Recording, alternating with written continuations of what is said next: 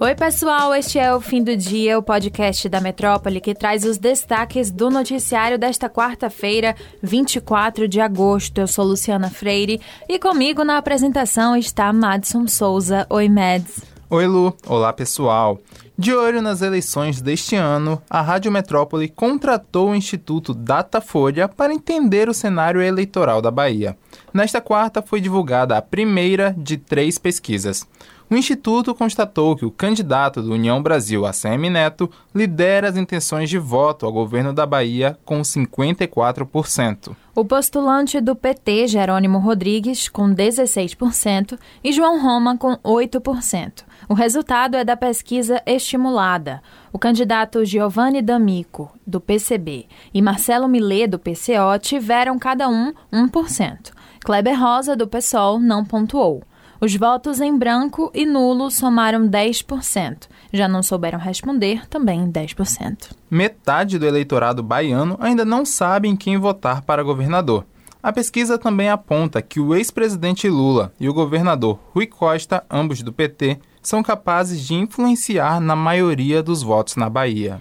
O estudo mostra um desafio a ser vencido pela campanha do candidato petista ao governo da Bahia: o desconhecimento. Isso mesmo. Jerônimo Rodrigues ainda não é conhecido por cerca de 61% dos eleitores baianos, segundo mostrou a pesquisa. Entre os dados apurados, o levantamento revelou que Rui Costa, que se aproxima do fim de sua jornada como governador da Bahia, ficou com uma aprovação de 80% por parte do eleitorado baiano. Em relação ao nível de rejeição dos candidatos ao Palácio de Ondina, os entrevistados foram perguntados em quais candidatos eles não votariam de jeito nenhum no primeiro turno. João Roma, candidato do PL, liderou a rejeição com 37%. Em segundo lugar, apareceu Jerônimo Rodrigues, do PT, com 35%, seguido por Kleber Rosa, do PSOL, com 33%. De olho na vaga no Senado Federal, o candidato do PSD, Otto Alencar, lidera as intenções de voto com 32%. O postulante do PP, Cacá Leão, com 10% e Raíssa Soares, do PL, com 7%. E esse resultado é da pesquisa estimulada. Cícero Araújo, do PCO, tem 6%, Tâmara Azevedo tem 4% e Marcelo Barreto Luz para Todos, do PMN, aparece com 4%. A pesquisa aponta que brancos e nulos somam 21% e já não sabem é de 16%. O levantamento ouviu 1.008 eleitores e foi feito entre 22 e 24 de agosto. A margem de erro é de 3 pontos percentuais e o nível de confiança é de 95%. E a pesquisa Datafolha sobre o cenário eleitoral da Bahia ficou entre os assuntos mais comentados do Twitter no estado. Até as 4 horas desta quarta-feira, foram mais de 13,3 mil comentários na rede social sobre o levantamento. E não é para menos, essa é a primeira pesquisa Datafolha na Bahia em 12 anos. O grupo, que é referência em levantamentos do tipo, foi contratado pela Rádio Metrópole para retornar ao Estado. A gente já comentou alguns dos principais pontos a observar, mas se você quiser entender melhor esses dados, basta acessar o metro1.com.br. O segundo dia de sabatina do Jornal Nacional com os presidenciáveis aconteceu na última terça-feira, dia 23, com Ciro Gomes, do PDT. Aparentando tranquilidade e até bom humor, o candidato respondeu perguntas sobre temas como segurança pública, catástrofes naturais e um possível isolamento do seu partido na Câmara dos Deputados. E nós vamos trazer alguns dos destaques da entrevista. A jornalista Renata Vasconcelos iniciou a entrevista questionando os termos duros utilizados por Ciro para se referir a seus principais concorrentes, Luiz Inácio Lula da Silva e Jair Bolsonaro, que figuram respectivamente no primeiro e no segundo lugar nas pesquisas de intenção de voto no Brasil.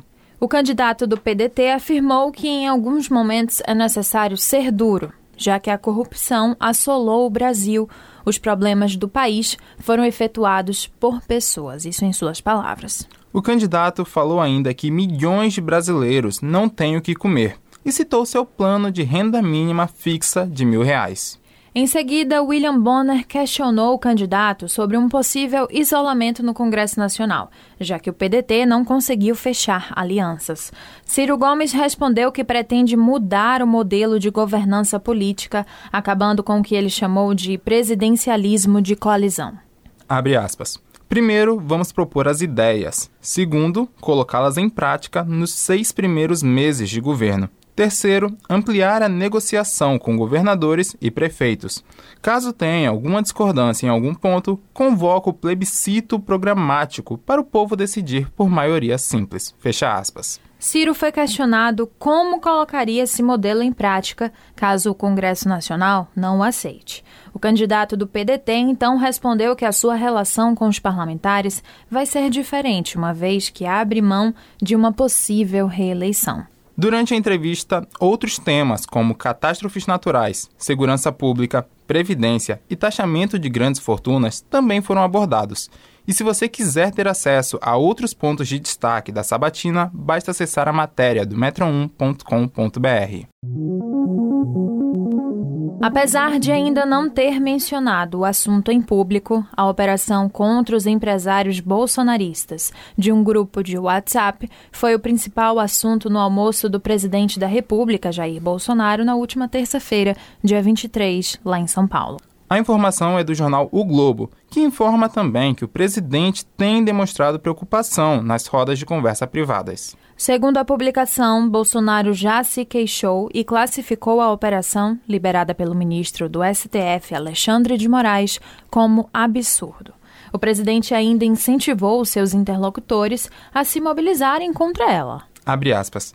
Vocês, grandes empresários, têm que se defender amanhã pode acontecer com um ou outro aqui, fecha aspas, afirmou o presidente, de acordo com fonte ouvida pela publicação. Na última terça-feira, a Polícia Federal realizou buscas e apreensões em endereços ligados aos empresários envolvidos e tomou depoimentos deles. Em um grupo de WhatsApp intitulado Empresários e Política, os empresários defendiam um golpe de Estado em um cenário de derrota de Bolsonaro nas urnas e atacavam ministros e o STF. Entre os empresários envolvidos estão José Isaac Pérez, fundador do grupo Multiplan, José Coure, controlador do Multiplan, Luciano Hang, dono da rede varejista Avan, Meyer Nigre, fundador da Tecnisa, Afrânio Barreira Filho, sócio da rede de restaurantes Coco Bambu, Ivan Robel, sócio da W3 Engenharia, Luiz André Tissot, da empresa de móveis de luxo Sierra,